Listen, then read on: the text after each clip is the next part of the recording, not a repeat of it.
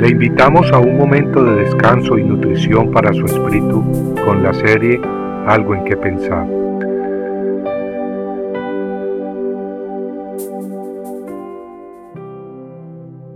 Tres grandes fiestas. Tres veces al año se presentarán todos tus varones delante de Jehová. Deuteronomio 16, 16. En el Antiguo Testamento leemos de tres fiestas muy importantes en el calendario judío. Tres fiestas de tal importancia que todo varón israelita tenía que ir a Jerusalén a celebrarlas. En Deuteronomio 16, 16 leemos, Tres veces al año se presentarán todos tus varones delante de Jehová tu Dios en el lugar que él escoja, en la fiesta de los panes sin levadura, en la fiesta de las semanas y en la fiesta de los tabernáculos. Las tres fiestas eran, pues, pongamos atención, primero la de los panes sin levadura, que es también conocida como la fiesta de la Pascua judía. La segunda fiesta era la fiesta de las semanas, conocida también como Pentecostés. Y la tercera era la fiesta de los tabernáculos o de las enramadas. Cada una de estas fiestas celebradas en el Antiguo Testamento era muy importante y tenía un significado de actualidad en aquel momento de su celebración en el Antiguo Testamento. Pero esas tres fiestas también apuntaban hacia el futuro, es decir, tenían y tienen un significado profético. El significado profético de las dos primeras de las tres fiestas mencionadas ya se ha cumplido. Estoy hablando de la Pascua y de Pentecostés. La celebración de la Pascua judía conmemoraba esa gran ocasión en que Jehová libertó al pueblo judío de la esclavitud de Egipto. La noche antes de salir, el pueblo judío sacrificó un cordero y con su sangre marcaba los marcos de las puertas de sus casas. Esa noche el ángel de Jehová entró a los lugares donde estaban los hogares egipcios, que no habían sido cubiertos con la sangre del cordero, y mató a todo hijo primogénito. Los hogares del pueblo israelita estuvieron protegidos con la sangre del cordero y el ángel de Jehová no entró ni mató al hijo primogénito.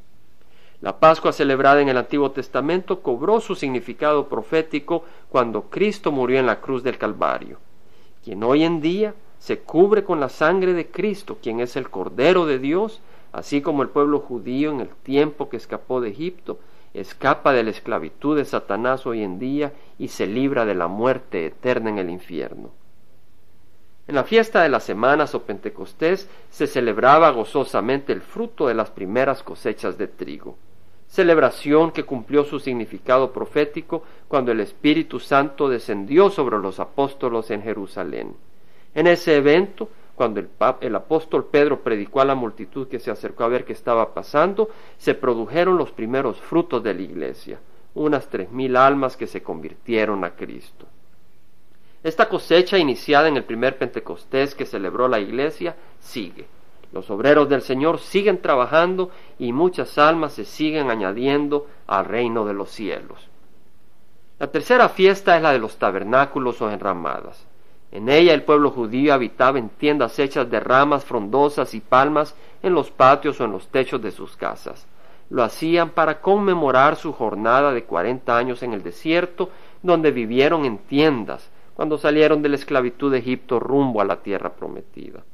Esa celebración le daba oportunidad al padre de cada familia para explicarle a sus hijos cómo Dios había protegido a su pueblo por cuarenta años y lo había alimentado, protegido y dado techo y guiado a la tierra prometida. La fiesta de las enramadas se celebraba ya por el mes de septiembre u octubre, después de que se habían recogido todas las cosechas de granos y la uva. Esa fiesta del Antiguo Testamento todavía no ha satisfecho su significado profético, pero ocurrirá muy pronto cuando la última alma que ha de ser convertida se convierta a Cristo completando la cosecha espiritual. Cristo entonces vendrá por su iglesia y la celebración será no sólo por siete años, sino por toda la eternidad.